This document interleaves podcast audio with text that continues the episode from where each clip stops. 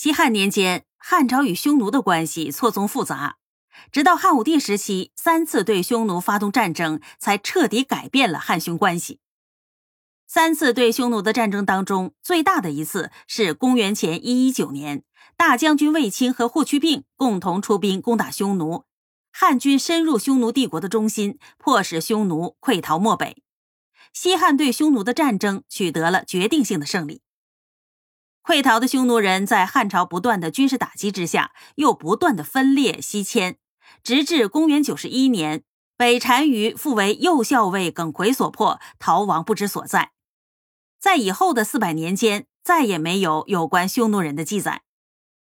公元四世纪末，这支逃溃西迁的匈奴人渡过了伏尔加河和顿河，入侵了欧洲。这些匈奴人以及他们的首领巴拉米尔和阿提拉再次让世人震惊。据古罗马的史记记载说，他们一路扫荡，破坏所遇到的一切。这批匈奴人一进入欧洲，他们的铁骑让从来没有受到过欧亚平原的蛮族冲击过的欧洲文明国家和半文明国家束手无策。匈奴人征服了顿河至杰列克河之间的阿兰人。打败了当时在第聂伯河以西的东哥特王国，使大多数的东哥特人臣服。到了四零五年左右，匈奴人已经完全占据了乌拉尔山和卡尔巴阡山之间的广大草原，并开始进攻欧洲。四四一年，匈奴人向罗马宣战，东罗马帝国强悍的重步兵方阵在匈奴的骑兵箭手冲击之下不堪一击。匈奴又开始进攻西罗马，最终打败了罗马帝国。但是不久之后，这支匈奴人的首领阿提拉离奇身亡了，匈奴的军队日渐衰落，公元六世纪就消失了。就像美国气象学家爱德华·罗伦兹提出的蝴蝶效应那样，一只蝴蝶在巴西轻拍翅膀，可以导致一个月以后美国德克萨斯州的一场龙卷风。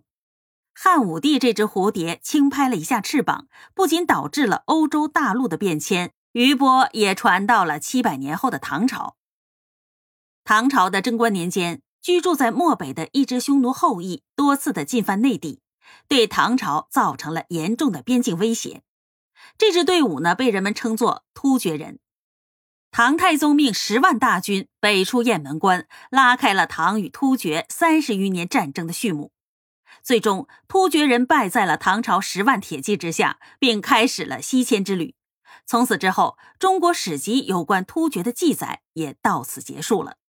西迁的突厥人进入了中亚、西亚、欧洲等地，与当地的文化交融，形成了新的种族集团，并且在之后的一千多年里，他们扫荡了欧洲大陆，重新改写了突厥和欧洲的历史。刚开始西迁的突厥人在欧洲大陆上遇到了强大的阿拉伯帝国，立足未稳的突厥人被阿拉伯人当做了奴隶，充当雇佣军、边防军，甚至是宫廷卫队。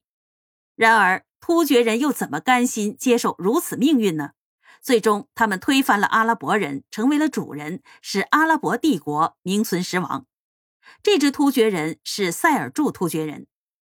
与塞尔柱突厥人同时进入西亚的还有奥斯曼突厥人。奥斯曼突厥人在十三世纪末从塞尔柱突厥人之间独立出来。